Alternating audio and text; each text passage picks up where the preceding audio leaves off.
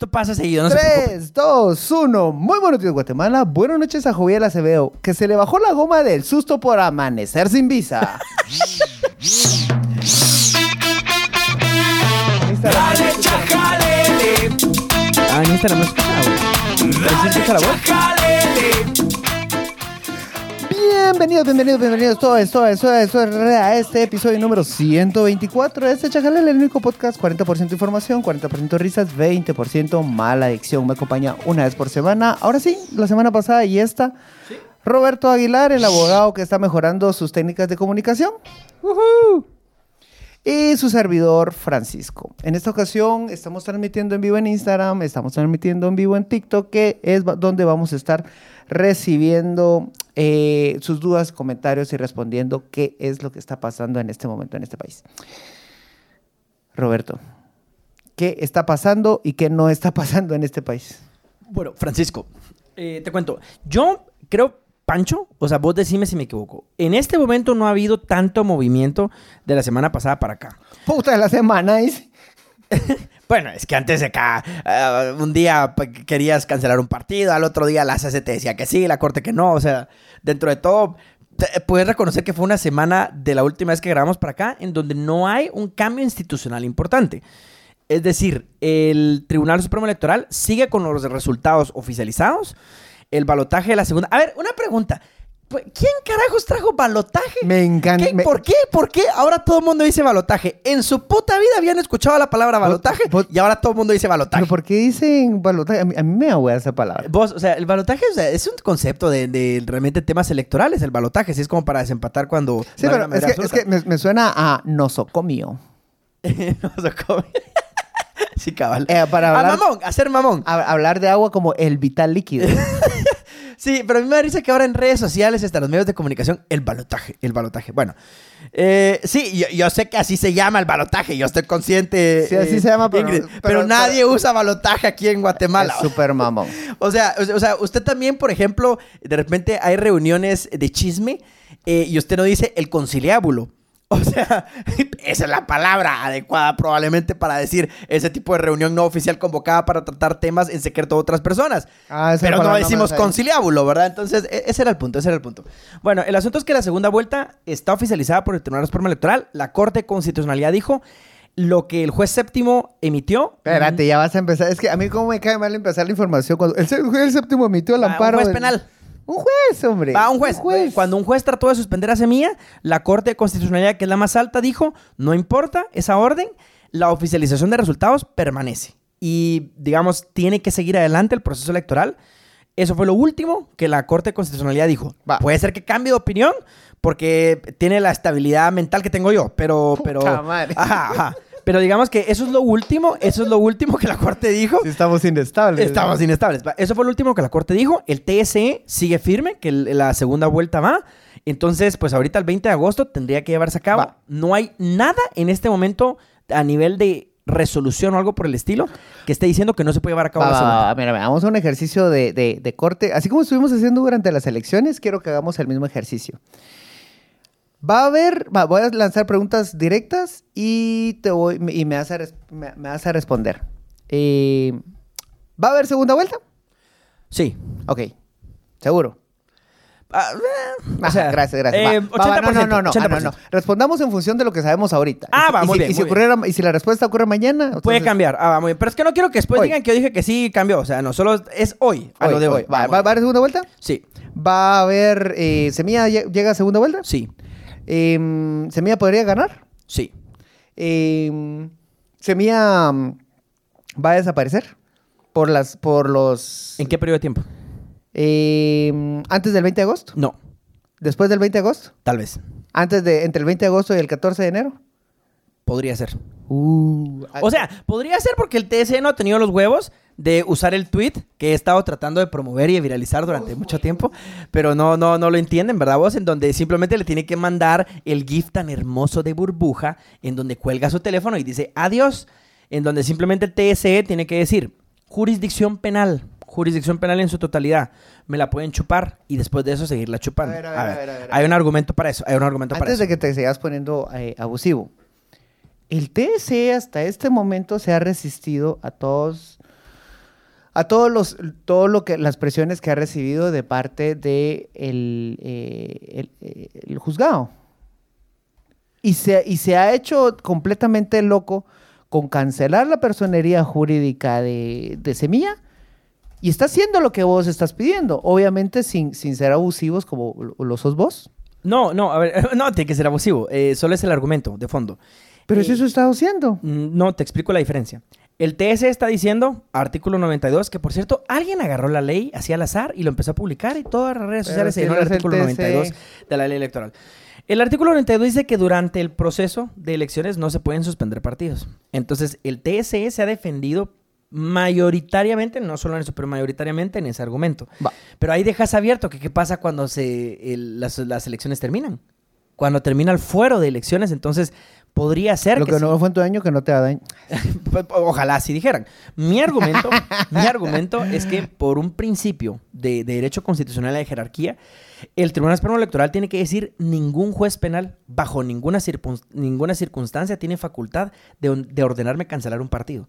Porque solo la ley electoral con sus mecanismos electorales pueden cancelar un partido y ningún juez sucho penal. Y entonces alguien va a preguntar, pero es que entonces el TSE Va, va, estaría fuera yo- de yo- legalidad". voy, a, voy a poner una analogía para, para reforzar el punto que me parece muy válido. Básicamente lo que... lo- lo- te voy a hacer periodismo explaining, mira vos. Ah, va, muy bien. No, no, te voy a, te voy a hacer story, storytelling explaining. Muy bien, me parece. Este, básicamente lo, lo- lo que está comentando Roberto creo que tiene un punto muy valioso. Es como que viene un ladrón, ¿sí? Y entonces viene y se roba mi celular. Y yo le digo, oye ladrón, no seas malo, es- robar es malo, ¿sí? Ajá. Y lo trato de convencer de que, de que, de que robar es malo, ¿no? Ajá. Cuando en un principio ni siquiera tuvo que haber entrado a mi casa. Exacto, Pancho. Qué, qué buena. Ya viste, por eso te necesito, porque vos le das esa forma, que para mí tiene más sentido desde el punto de vista constitucional, pero sí, efectivamente. O sea, el, el TSE se está yendo porque está agarrando el teléfono cuando pateó la puerta de la casa, el juzgado penal, o sea, la derrumbó casi que la pared para entrar, lo hizo a la medianoche cuando no tuvo ni siquiera que haber entrado a la casa. Entonces, el problema no es que toque el teléfono. En este caso, el problema no es que estemos o no en periodo de elecciones para ver si se puede suspender un partido o no. El problema, o más bien el argumento es que nunca ningún juez ordinario corriente, me gusta decirles corriente, eh, ningún juez ordinario clasista. corriente tiene facultad de, de ordenar la cancelación de un partido político. Esto no es un rompimiento al orden de legalidad ni nada por el estilo, porque ya sé por dónde va a salir la gente. Sí, pero es que entonces no hay Estado de Derecho, entonces el Tribunal Supremo Electoral está por encima de la justicia. Eh, sí, por encima de la justicia ordinaria, sí, porque la ley electoral es muy clara al decir que no está supeditado a ningún organismo del Estado. Los juzgados penales y todos los juzgados del organismo judicial son, son parte del organismo judicial y el Tribunal Supremo Electoral no está supeditado a ninguno de ellos. Entonces, ya, ya, ya te estás poniendo abogades, pero... no, no, no, no, o sea, el- ajá, pero- pero no, no, no es que lo quiera hacer técnico ni nada, pero o sea, esto sí se tiene que entender. Eh, el punto es que por un tema de diseño, vos tenés que tener un órgano electoral en donde no pueda intervenir eh, eh, el aparato estatal en general. O sea, ya pasó alguna vez que el Congreso trató de citar al Tribunal Supremo Electoral A para la fiscal, ¿te acuerdas? Ah, también a la fiscal, sí, me acuerdo, por supuesto. Eh, pero también al Tribunal Supremo Electoral. El Tribunal Supremo Electoral fue primero. Trataron de hacerlo al TSE y el TSE ahí sí le sacó el dedo. al O sea, básicamente lo que estamos eh, tratando de reforzar el punto es que están utilizando, están queriendo tratar esto como que fuera una, em- una sociedad anónima, como que fuera una empresa, Correcto. cuando es un partido. Así es. Qué, qué buena, qué bueno, fíjate que qué bueno que trajiste ese ejemplo, Pancho. Porque el tema con la ley de lavado de dinero, que por ahí es donde lo, lo tratan de llevar. Todos es- hombres blancos dándose la razón, hagamos un podcast. Jalémonos el ganso entre nosotros. Eh, ah, cabrón, nos hace falta una mujer blanca acá. Eh, Elia, te extrañamos. No, pero mira, pues es un buen argumento, porque la ley de lavado, o sea, sí establece como ciertas medidas durante los procesos penales que vos puedes suspender provisionalmente la personalidad jurídica. ¿Qué quiere decir? Que a la, Es- ajá, a ¿qué la es sus- sociedad anónima, que a una sociedad anónima, digamos, piensen como eh, eh, McDonald's. McDonald's, o sea, es. McDonald's sociedad anónima. ¿sí? Metiéndonos a vergos de gratis. Ajá. Es un ejemplo nada más, ¿verdad? Esto es un ejemplo. Entonces, en un proceso, si doña, estuviera... Yola- Yo- doña Yolanda, usted que está en el otro lado, no, no es contra usted. Ajá, no, perdón, No solo fue el nombre. prueba. ¿Sabes qué? McPatitos. No te va a poner MacPácnico financiero. Mac Patitos, Sociedad Anónima, entonces está en un proceso de lavado de dinero y podrían decir que se suspenda Mac Patitos porque tengo una investigación y algo puede pasar, así que suspenda a Mac Patitos y Mac Patitos tiene que parar y se suspende y digamos que entra en coma la persona. O sea, eh, el, el similar a la suspensión de una persona jurídica es como el coma de una persona real, vamos. O sea, cuando estás en coma no puedes hacer nada. Igual es como la persona jurídica. Entonces, Yo sí me puedo desdoblar, Ross. Sí, sí, yo no. Eh, el asunto es que un partido político es diferente. La ley le da un reconocimiento diferente, es de está reconocido en una ley constitucional, tiene protección también constitucional que le da un carácter, eh, de hecho yo te decía la otra vez, o sea, que, que me parecía como poético hasta cómo lo redactaron, que era como, eh, que caracterizaba el, los partidos políticos son el, el carácter del, del Estado democrático guatemalteco, en palabras un poquito más, más técnicas de la ley electoral. Eh, y están regulados solamente por la ley electoral. El asunto es que yo creo que no es competente ningún juzgado penal, ni Freddy Orellana, ni nadie más, para decirle al TSE que lo suspendan. O sea, y ahí es donde el TSE debería montarse. es que, Pancho, imagínate esto, solo, solo, solo respóndeme esto. Imagínate que se abra la puerta a que por un proceso penal cualquiera, así como el que se abrió ahorita, que se sacó del, del orto del- de donde querrás, eh, suspendan partidos políticos, Pancho, se va a acabar la democracia, va a colapsar. Porque eso significa que entonces vos vas a, a seguir con la obsesión de controlar el sistema de justicia para cancelar a cuanto partido político que se te ponga enemigo. Funar. Funar. Sí, solo que este sí es un poquito más duro que la funación, vamos. Entonces, yo creo, Pancho, que no, en un sistema democrático no tienen que existir mecanismos legales para que los partidos se estén destruyendo. Solo no. Va, pero. A ver. Aquí con, con- con eso de destruir partidos políticos. Llegamos al 25 de junio. Y sin tener que destruir partidos políticos, se bajaron a una cantidad absurda de candidatos. ¿sí? Sí, sí. O sea, no tuvieron que recurrir al argumento de decir que es que esto es lavado, que esto es robo, que esto es corrupción. No, vos no sos idóneo. Sí. Caput. Sí.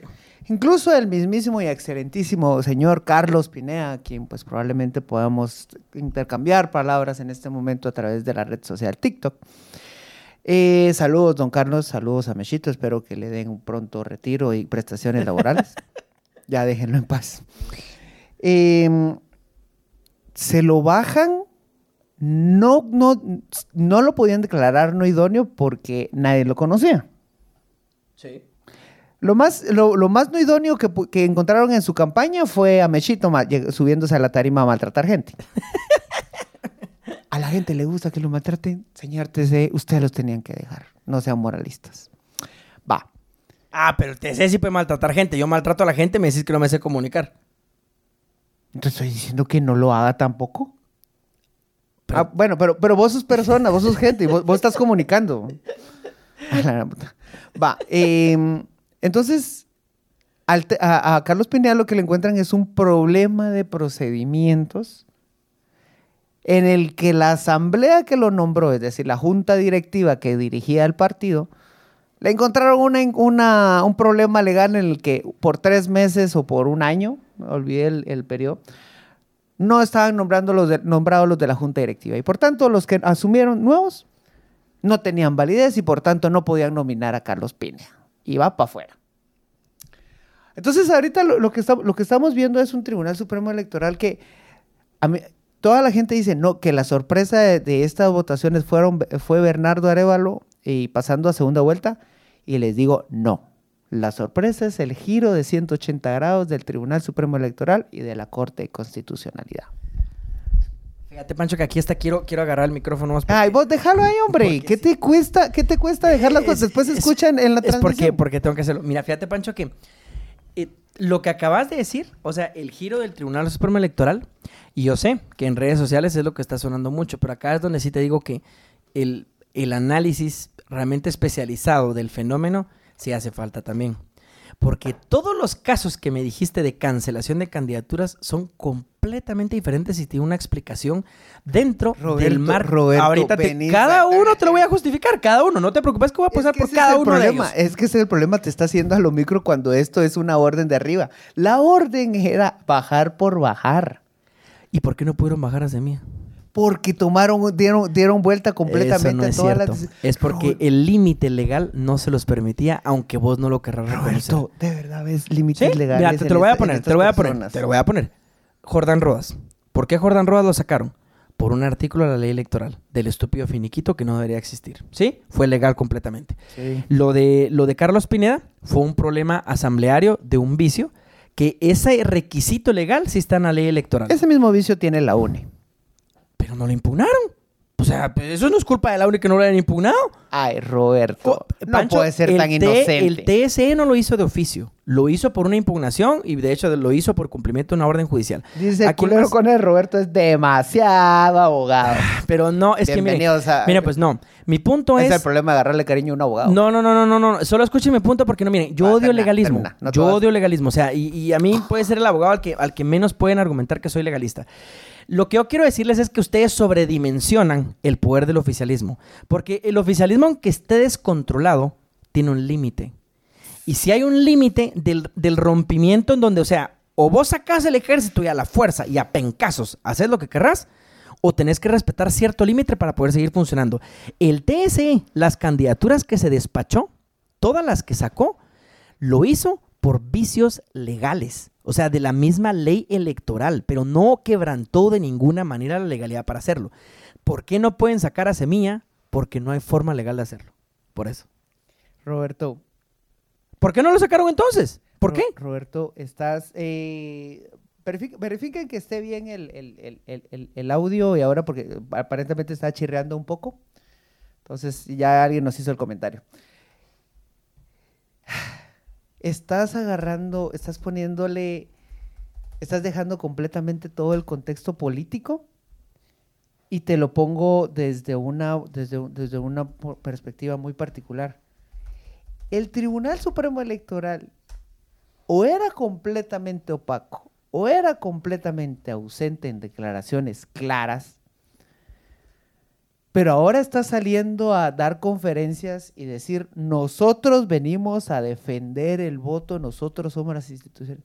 Roberto, no podés de separar las decisiones legales que están tomando, porque aquí sí quiero ser enfático, aquí, en- si bien en- eh, todas las decisiones que nos parecen injustas han tenido un marco, y por tanto no, no- no, no- no podemos estar hablando de un golpe de Estado, eso, eso creo que es lo más prudente que, que podemos hacer, pero no puedes dejar de, de lado completamente la decisión política de fallar a favor, en contra, o solamente hacerte de la vista gorda en estas decisiones.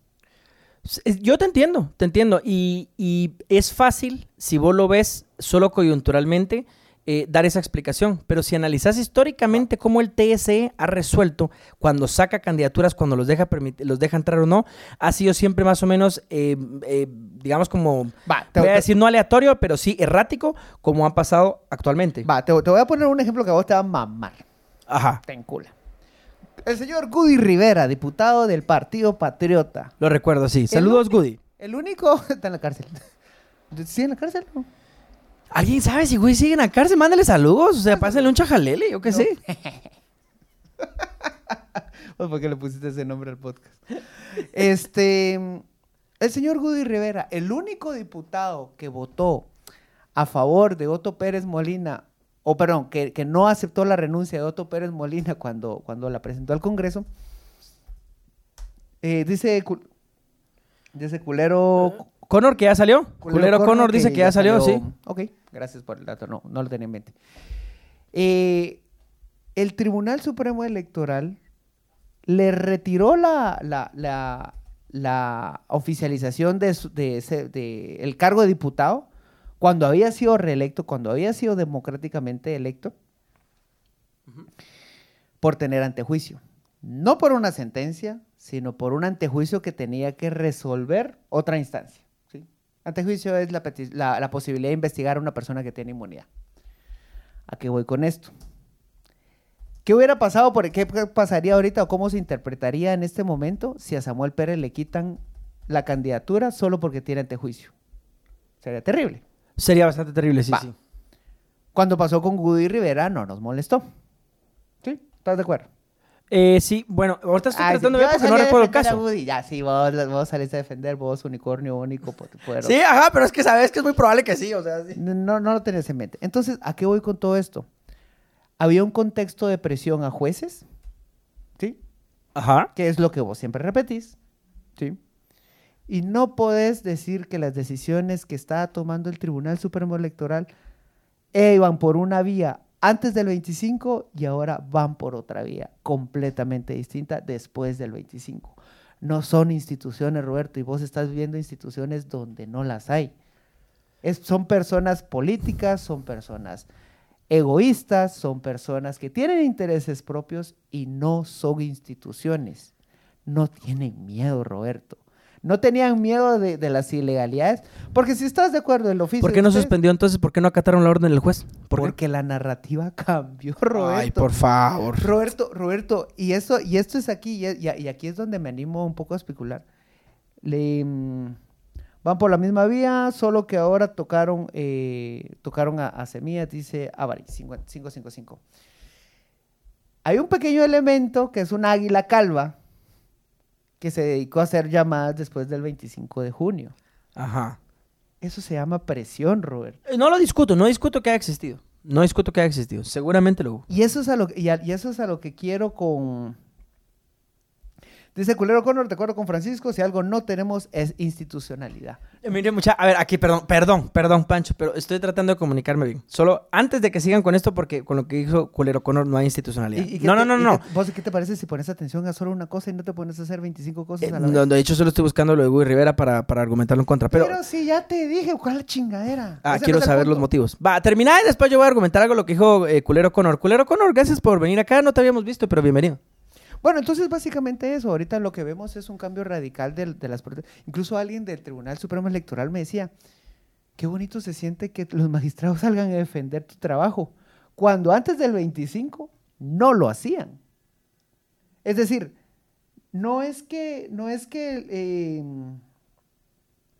no es que es- estén, eh, no es, yo no veo realmente un temor a la ley. Yo lo que veo es que se sentían tan seguros de impunidad, pero hubo un momento, algo cambió, y mi teoría es, viene específicamente desde Estados Unidos, algo cambió, y esas presiones los obligaron a fallar tal como deberían de estar fallando las, eh, como debería ser institucionalmente. Y ojo, la CC, que es un ente más político aún, ¿estás de acuerdo ahí? A veces, a veces sí, a veces no. También se voltea.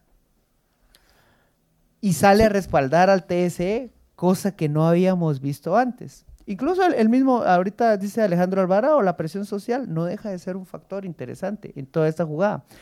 Dice Avari, 5, si, eh, Ava- Avari 555, si hay institucionalidad, se dio amparo, te- em, amparo, TSE desobedeció a MP. Eso es algo que ocurrió ahorita el 25 todo el resto de decisiones que tomó el Tribunal Supremo Electoral antes iban en línea recta sin ningún cuestionamiento. Y eso es, o sea, a ver, yo sé que, yo, yo sé, yo sé que, que vos tenés un punto siempre en cuanto a lo que querés ver estructural y, y siempre hay vacíos legales que por querernos blindar demasiado de la corrupción, por ser puristas, terminan creando problemas, pero no puedes dejar de leer la coyuntura y los tiempos políticos. Totalmente. Ese Yo, es el estoy, yo estoy de acuerdo con eso. Yo, es que miren, a ver, yo no descarto la Ah, coyuntura. ¿Estás de acuerdo? No, no me interesa. No, no, no. Es que lo único que yo les pido es que, o sea, yo reconozco que estoy de acuerdo con la coyuntura.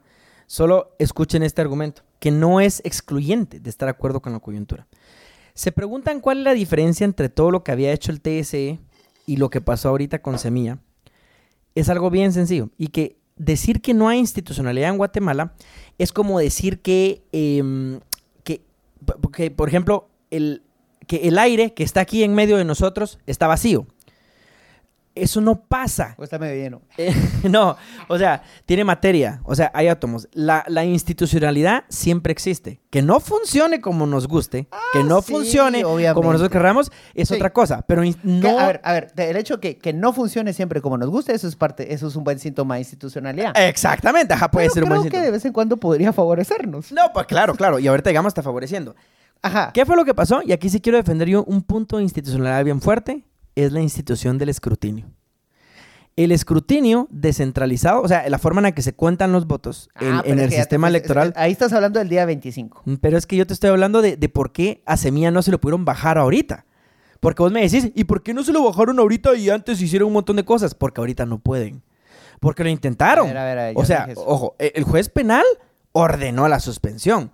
Entonces, si, si las cosas son como ustedes dicen y el oficialismo es todopoderoso y mágico como ustedes dicen, el TSE hubiera dicho, bueno, entonces cancelo a Semilla y dice que suba Conde y se inventa una cosa Es que- rarísima. Es que ese es el punto. Y la ACC lo apoya. Roberto, por eso es el cambio, por eso es que no salió, en, en- siguió en línea recta el plan de bajarse a semilla. Va, entonces mira, pues, pero el punto es que es multicausal. Sí, hubo sí, presión, sí. hubo presión de la embajada, hubo presión social, el clamor, obviamente, de, de defender el voto incidió, pero también incidió un tema bien, bien importante. El sistema de conteo de votos del proceso electoral en. Guatemala es muy, mí- muy bueno y nadie me puede probar lo contrario porque es descentralizado y está fiscalizado por el mismo egoísmo de los partidos. Y si hay algo que fiscaliza bien es el egoísmo. O sea, por eso el sistema sí es muy bueno. Esa institucionalidad funciona. ¿Qué sostiene Semilla en este momento? El escrutinio.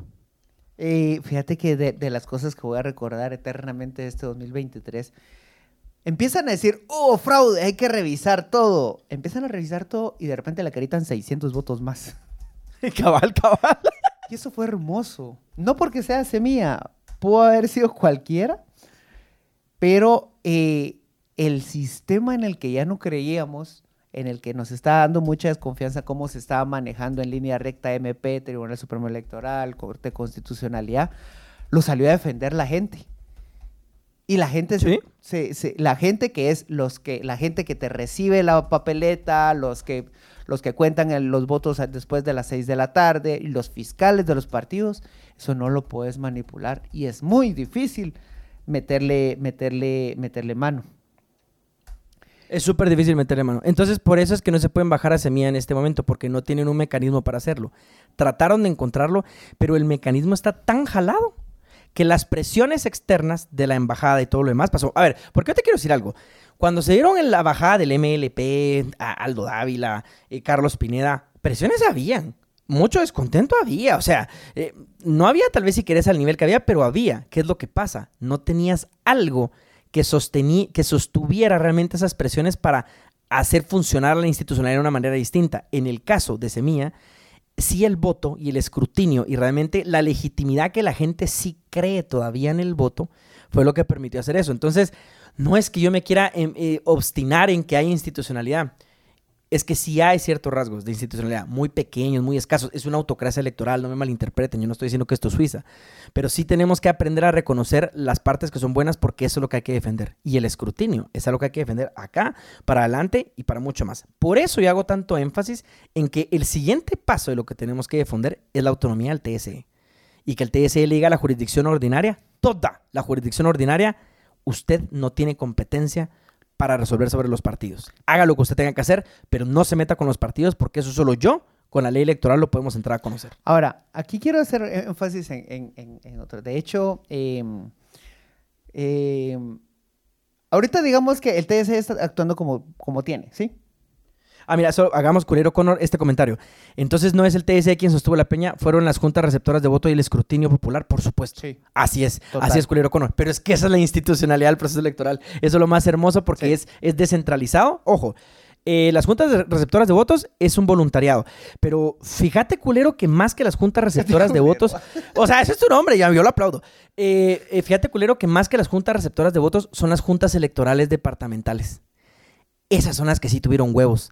Porque cuando ver, la so- CC. so- solo, solo para poner a nivel, la junta de receptora de votos, los que te reciben el... el- Ajá, los que están en la mesa. los que están la en la mesa, que está en la y- mesa. Y, te empieza a dar, es que, buenas tardes, ¿cómo estás? Ajá, ajá, sí, hay gente muy linda, sí. Sí, sí, sí, sí. Y eh, en la siguiente, y en el siguiente nivel están las juntas electorales, que es uno por distrito, uno por Quetzaltenango, uno por Chimaltenango, Distrito Central, etcétera, etcétera. Y estos son los que se tuvieron que enfrentar a, lo- a los culeros de Vamos. Sí, sí, sí, Y sí. llegaban a culero, culero. eh, Cul- ah, culero, culero. Pero no, no culero, vos Ajá, culero- ajá, esos sí son culeros. vos sos el culero bueno. Ajá, exacto, exacto.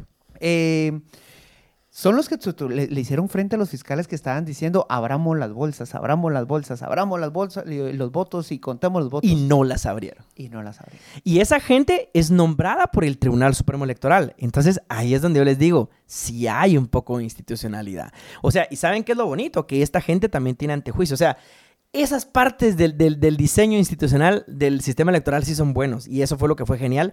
Y resistió el embate necio del oficialismo y no abrieron esos votos. Y eso para mí es casi poético. ¿Querés, hablar de, hablando de presiones externas? Una que, que me parece que obviamente no es ideal, pero no deja de ser importante en este país y cómo se ha construido. Que las cámaras empresariales se hayan alejado completamente de la narrativa del fraude. Eso sí fue una, un rompimiento de esta Sí. alianza que habíamos estado viendo, que iba Sí. en línea recta y de repente los empresarios se van a decir, la segunda vuelta va porque va. Y poco a poco los, los, los, los mensajes empiezan a centrar de, ya respeten, ya, dejen de estar jodiendo, dejen de estar jodiendo. Entonces, empezamos a hacer una recapitulación. La CC y el Tribunal Supremo Electoral ahorita están unidos, podemos decir unidos institucionalmente. ¿O están Yo funcionando? creo que sí, temporalmente. Sí, están funcionando Ajá, institucionalmente. Y eso- Mira, y Feder, Feder Velázquez dice, los órganos de control están en funcionamiento y tienen presión para actuar y de forma legal. eso. Creo que sí. O sea, Ajá. digamos que ahorita está funcionando todo. ¿Qué es lo que está ocurriendo entonces si es donde, donde alguien decía van, van a ver que se los van a bajar a- antes de tiempo? Y hablando de semilla. Eh, es que la estrategia legal es sacarlo del tema electoral y ahora sí pasarlo a tema eminentemente penal, específicamente lavado de dinero asociación ilícita y un montón de delitos ricos más. Yo voy a dar mi vaticinio de una vez. Nada va a prosperar. A ver, van a prosperar delitos menores, van a arrestar a algunas personas que no son candidatas en semilla, que son muy inocentes, probablemente van a tener que aceptar cargos o algo por el estilo, pero a las candidaturas no se las logran bajar. Guatemala le tiene, a Guatemala le tiene puesto el ojo eh, eh, internacional. ¡Qué vergazo! Dispen- dispensen. Ay, no me vas a decir que esta red me va a bajar solo por decir eso. De TikTok, ¿Qué? ¿Por qué? por decir vergazo. No, no, no, no, eso sí no, Seguro. eso sí no, seguro que no, no, no. ¿Qué te dijo algo? No, pero yo he No, visto no, que no, bajan. no, no, que la chupe, que la supe- Va, pero no, no, no fomentes. Qué gran golpe fue que, que líderes como, como Uribe, que es el icono del conservadurismo que ha estado apoyando solapadamente a... No quiero usar la palabra derecha, vamos a utilizar la palabra conservadurismo. Pero si es de derecha ese conservadurismo, Pancho, nunca ha sido el conservadurismo va, de conserva- derecha conservadora. Ajá, derecha conservadora, sí. Rancia. Rancia, ajá, eso lo define mejor, sí. Sí, sí, porque hay hay una derecha. Porque que- hay una derecha decente, sí. que. Saludos, Celeste. Celeste mía, Celeste mía. Ah, este.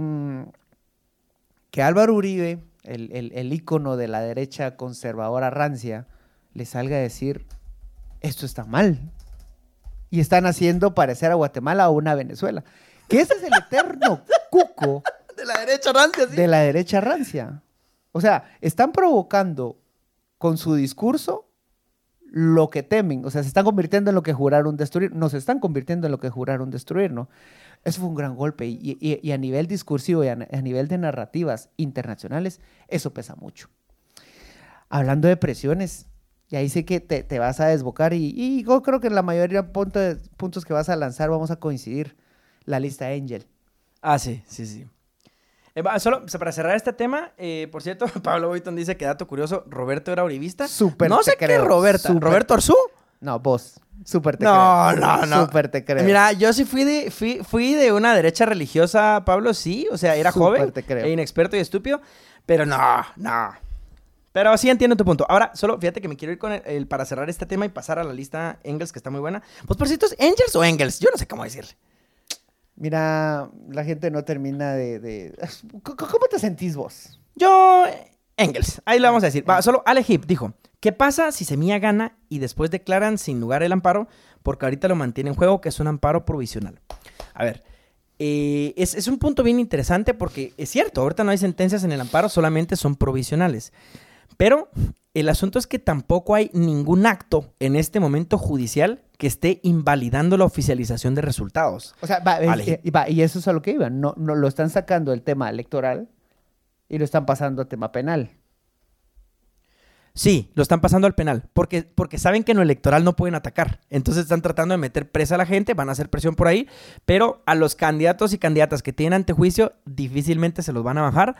Y, además, no todos los candidatos y candidatas estuvieron involucrados en el proceso penal que están viendo al respecto de las firmas. Entonces, no se pueden bajar a todo mundo. Eh, principalmente, por ejemplo, la figura quizás más, más relevante por temas de orden institucional es Bernardo. No creo que Bernardo tenga mayor relación en el comité pro formación con, con lo que el MP, está, el, el MP está investigando. Entonces, yo creo que eh, el proceso, para responder la pregunta, no hay nada que detenga la oficialización de los resultados. Y lo que podría pasar es que en la segunda vuelta sí se pongan locos y que digan que hubo fraude por alguna otra razón. Eso sí podría pasar. Dicho sea de paso, sería bueno, gente que nos está escuchando, métanse a ser fiscales de mesa. Vean ustedes con sus propios ojos. Independientemente del partido. ¿De qué partido? que- Ajá, no me importa que si es de la UNE o de Semilla, pero yo quiero que estén en las mesas y que ustedes vean que el conteo es genuino, para que después exista ese clamor de decir, no, pues es que eso Yo, fue yo- yo genuino. siento que con mejores fiscales hubiéramos asegurado que, que, que Rudy Guzmán sí hubiera recibido el voto de su esposa. ¿Viste esa vaina? Sí, lo vi, lo vi, pobre vos. Contexto- me da ganas de abrazar su corazón. rápido, Ru- Rudy Guzmán, el mejor conocido como el candidato de los huevos, salió reclamando que hubo fraude porque en la mesa donde votó su esposa no había ni un solo voto para él. se lo dicen ustedes o se lo decimos nosotros. Ay, mi Amigo, date cuenta. Ay, vos, qué triste, qué triste. No, no, en serio, qué triste. Mano, y, y todavía. Qué descaro, mano. Todavía la esposa, hija, hija de Sandra Torres, dicho sea de paso, sale a decir: No, si hubo fraude. Si te, y, y- y- ahí no salió mi voto. ¡Hala! ¡Qué gran! Culero con honores de todos hemos sido Rudy Guzmán. es cierto, te amo, culero. Ah, mira, quiero hacer un comentario de Poli. Fíjate que Poli eh, eh, tiene un comentario político muy importante. Dice, los fundadores de la judici- judicialización de la política están recibiendo su propia medicina tirándole verga la sí, espérate, vos cuidando tus huevitos y, y, y tu amada por otra parte, votando ot- por sí, otra parte. ¡Hala! Toma en otra granja vos cosechando. Ah, así, no, no. calentando. Calenta, empollando, Empollando otros otros huevos. huevos. Bueno, regresemos al comentario de Poli. Me gusta porque, o sea, obviamente Poli tiene una posición eh, eh, pues muchísimo más de derecha en donde está en contra de la CICIG y ve como a la CICIG un órgano ideologizado. Yo solo lo veo como un órgano estúpido. Eh, no ideologizado. Casual, casual. Ah, perdón, pues lo tengo que decir se lo digo a Iván Velázquez en la cara Va, cuando quieras. ¿cómo, ¿Cómo estábamos hablando? de Ah, comunicar? perdón, comunicación política. No, pero me interesa lo que Poli dice. A ver, ella sí tiene cierta razón y muchas personas dijimos desde el Va, so- so- 2015... solo quiero que a partir de ese comentario empecemos a aterrizar. Ah, lo de Levi Stengel, sí. Porque, porque va Poli- con Poli, con Poli cerramos este tema. Eh, muchas personas dijimos en el 2015, el lawfare no es una buena idea porque en el 2015 la narrativa era vamos a depurar la política a punta de verga penal. Así. Esa, esa fue la narrativa de discurso. fálico, Siempre pero- muchas personas, es muy fálico, va, entonces a, a punta de verga y, y- y vagina eh, penal. Eh, ya, Vulva incluyente. Y vulva penal, vulva, sí, me gusta más la vulva. Va. ¿Alguien nos regaló algo? ¡Ay, qué lindo! No sé qué nos regalaron, pero gracias. Un, cora- un corazón. Sí, sí, sí, tienen algo. Bueno, eh, ahora, para responder un poco a Poli, yo tampoco creo que tenemos que ver tan polarizado lo que está pasando en este momento. Si es una reacción y un efecto probablemente indirecto y colateral de la CICIG, pero lo que está pasando en la persecución a Semilla es si solamente una defensa por aferrarse al poder de ciertos de cierta parte del oficialismo y no tanto la pelea por, por tratar de sacar a Semilla propiamente. Lo que pasa es que Semilla es lo único que no está dentro del oficialismo. Porque, eh, digamos, Valor era el oficialismo. La UNE es el oficialismo. Eh, Meme Conde es el oficialismo. Eh, el... Rudy Guzmán. ¿Cabal? no, el... ¿Cómo se llama el de Cabal? Eh, eh, mulet. El mulet. El mulet tal vez era no tan oficial, Era pero no escenario. Incomodaba tanto Totalmente. al oficialismo. Entonces el problema es que se me incomoda. O sea, no es tanto como, No, no, como no. la Yo creo que más, que más que incomoda, no asegura.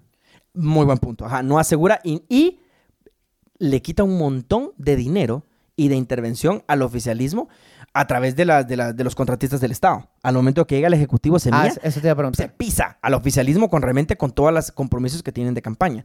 Entonces, entiendo el sentir de Poli al respecto, o sea, de sentir lo que simplemente es, es una venganza bien merecida, pero si bien es cierto, fue un error la CICIG, lo que está pasando ahorita tampoco es, es, algo justificable. Porque sí se están llevando por delante lo único más o menos decente que tenemos del 85 para acá. Y es una transición relativamente pacífica del Ejecutivo. Y eh, bueno, eso solo con, con Serrano que hizo sus muladas. Pero eh, por lo demás, o sea, eso sí ha trasladado la- las instituciones de, de elección a elección de manera efectiva. Y eso creo que sí hay que defenderlo porque esa es la base de una democracia, la alternabilidad del poder, por lo menos en el Ejecutivo. Ya después entramos a ver el, el- el legislativo, que es más complejo. Pero entonces cerramos con, con ese comentario de Poli. Y ahora sí, eh, pasemos a la lista Engels, que Pablo Boyton dice, no pesa, es un regaño del Departamento de Estado. Deben amenazar con el Departamento del Tesoro. Pablo, Pablo bien agresivos. Oílo. ¿Cómo fue? Ayer se echaron un chistazo. Que el voto, el voto nulo era. Es un voto inválido. Y por eso Miguelito creyó que iban ganando. Ah, qué nivel de culero. Chiste patrocinado por Don Comedia, véanlo en, en- en los Open Mic, es un buen comediante.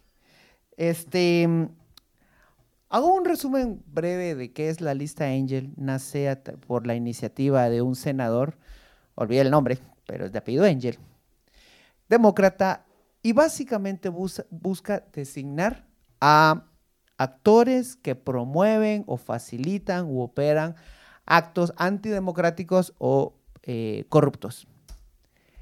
La lista que llegamos a conocer y la lista que llega, y la máxima sanción de esta lista es, eh, la lista, eh, la, la ma- máxima lista, eh, la ma- máxima sanción es quitarles la visa. No pueden ingresar a Estados Unidos. ¿Qué es lo que sabe y sobre cu- cuál es la base sobre la que se hace esta acusación? No sabemos. Ni siquiera las mismas personas acusadas eh, saben cuáles las razones exactas por las cuales les remueven la lista. Algo tendrán en su conciencia y algo sabrán que hicieron mal. Pero si nos ponemos legalistas, y ahí ahorita me voy a poner, me voy a poner el, me voy a disfrazar de, Roberto. Oficialmente es una acusación, escarnio público, que no tiene un fundamento legal al que se le pueda, eh, al que, con el que se puedan, eh, defen- de- ante el que se puedan defender. ¿Tienen razón? Ese es otro debate, pero no entro ahí. Ajá, sí, sí. Oficialmente, pues a cualquiera nos, nos podrían remover la visa con un y hacer públicamente ese, ese, ese listado en el que aparece nuestro nombre. Pero estamos de acuerdo que no lo van a hacer porque no somos ese calibre de personas. Sí, así es. Bueno, dicho sea de paso, a la mayor parte de la población no le van a dar visa, vamos, pero bueno. una, una parte, una, algo que menciona Pablo Boyton, la seña tampoco es vinculante a la legislación nacional. Es decir, eh, eso es muy importante. Aunque te designen en esa lista, no hay problema. No te pueden iniciar un, un proceso de cancelación. E incluso tampoco deberían de negarte, de, de decir que no sos una persona idónea para inscribirte como candidato, por ejemplo. O sea, no, tiene, no es vinculante, es una designación, es un escarmiento público y es algo... eh, que- Es una decisión política gringa. Eso es lo que es. Exacto, es una decisión, es una designación política. Eh, nas- salen principalmente dos tipos de actores, personas que estuvieron involucradas en el juicio de José Rubén Zamora, personas que siguen involucradas en el, en el actual entorpecimiento del, del proceso electoral y gente vinculada, no, gente vinculada al sector energético, que es el que más me llama la atención. ¿Quién es el sector energético, Pancho? Disculpa. Eh, en, la, en la última, en la anterior fue Ramón Campoyo y en la Ah, actual, Chihuahuas. bueno, también alguien del, que, del INDE y, y Kijivich, que está, está en el INDE y eh, olvidé el, nombre de la persona de No, hoy, pero, pero gracias por decirme ese dato porque yo lo había pasado por alto. Sí, y o sea, al final también eh, ah, sería interesante saber por qué, por qué también los metieron, ¿verdad? También puede ser intereses económicos de los gringos, porque a los gringos tampoco les confiaría, pero ni siquiera. Entonces, ese, es- ese- ese es un poco el punto también para entender que, que- que, o sea, no terminamos de entender, no digo que, eran unos, unos pobres inocentes y la vamos a poner en la canción, designaron, designaron a un inocente. Entonces, en realidad lo que estamos viendo son, son estas designaciones. Y entre todo ese listado, Joviel Acevedo. Joder, que estaba, él estaba, pero de goma. De. Así, pero miren, o sea, en ese, en ese estado en donde no saben si están de goma o todavía bolos. se lo han, se lo han vivido. Entonces, así donde está medio dormido, medio despierto, cuando de repente le cayó un mensaje de, Puma, estoy en la lista Engels, ¿qué pasó aquí? Yo creo que él se tuvo que meter a Google para, lista Engels, ¿qué es esto? ¿Me gané una rifa o qué? Se, se levantó y todavía... Cabal, tuve que tragarse un poco de vómito. De ahí se le bajó de un solo. No, en realidad yo- es- esa es la designación que entiendo menos. Eh, yo le, le- le- le- a Joviel Acevedo, incluso a Walter Mazariegos, son dos, son dos eh, personas que son, tienen mucha influencia, sobre todo en masas. Joviel Acevedo, no se diga, todo el control que tiene dentro de los sindicatos. Y eh, Walter Mazariegos, que sigue teniendo, pues obviamente por ser rector de la universidad pública, tiene una, una, una influencia bastante pesada en cuanto a, por ejemplo, promover, desarticular o, o meter grupos de choque dentro de una protesta. No sé, o sea, pero desconozco exactamente cuáles son los, los, las razones y Walter también las desconoce. No se diga. Sí, no, no, ay, siempre vamos a morir con el desconocimiento. Yo, con la lista Engels, mi comentario es el siguiente. Pancho dice que nos estamos poniendo legalistas. No, no, señores. Es que solo te- tener la, la Empe- em- dignidad... la- empecé a darte la razón. No, no, no, no, pero lo que te quiero decir es que es más profundo. Todo siempre la, defensiva. No, no, no, no, es que, es que es mano. más profundo que el legalismo. O sea, es, es que son los principios más básicos de la ilustración y el liberalismo político. Eh, el que vos no tengas este tipo de juicios eh, arbitrarios. O sea, porque son decisiones políticas en donde, por cierto, Culero dice que es una funada del Departamento de Estado. Sí, efectivamente es una funada. Eh, no tiene garantías y, de hecho, los estados, aunque sean internacionales, por un principio de liberalismo político, es una decisión hasta cierto punto arbitraria. En este momento nos Hasta conviene. cierto punto. Hasta cierto punto, hasta cierto punto. Porque Súper arbitraria, Roberto. Dice, no pasa nada. pero es que quiero ser moderado para que no digan, va. Entonces, ahora, ¿qué pasa si llega nuevamente Trump a la presidencia? ¿Qué pasa si llega DeSantis a la presidencia? ¿Qué pasa si los republicanos controlan la Casa de Representantes y el Senado? ¿Ustedes creen que la lista inglés va a salir de la misma manera? O sea, eh, el punto es que no Mira. seamos, no apoyemos también, o sea, estas medidas solo porque sí, es decir, ahorita coincidieron y va, hay que celebrar así como que hay que hacer la chingadera y todo, pero nunca hay, perder, hay que perder de vista que el control político exterior de Estados Unidos es por definición ilegítimo. Y es que ese es el punto. O sea, pero no deja. Va. Ahora, ahora llevo toda esta, todo esta, aclarado los puntos de, de, de cuál es la arena de lo que realmente implica todo esto. No deja de ser una enorme presión. Sí, seguro. Una mensaje. presión que había desaparecido hasta el 25 de junio. ¿Estás de acuerdo? Sí, es cierto. Sí, se lo guardaron. No habíamos visto una presión de Estados Unidos, tampoco de otras, de otras embajadas, ni pronunciamientos, mucho menos en la OEA y en cualquier... Que la OEA es el- Bueno, la OEA, o sea. el- el- la, la- la OEA es el club de Estados Unidos. ¿no? sí, No o sea, sí, sí, sí. Em, estos, estos pronunciamientos no los habíamos visto. Y aquí, y aquí traigo a la, la parte, la conversación a la parte de las presiones. Estas presiones se incrementan hasta que sale Bernardo en, en- pasa a segunda vuelta. No porque vaya, no porque sea la esperanza, a New Hope. Eh, no, no, porque, no porque vaya a resolver los, los problemas de- del país, sino porque ven en Bernardo un actor con el que pueden dialogar más que como con, con Yamatei, que con Sandra, que con Suri.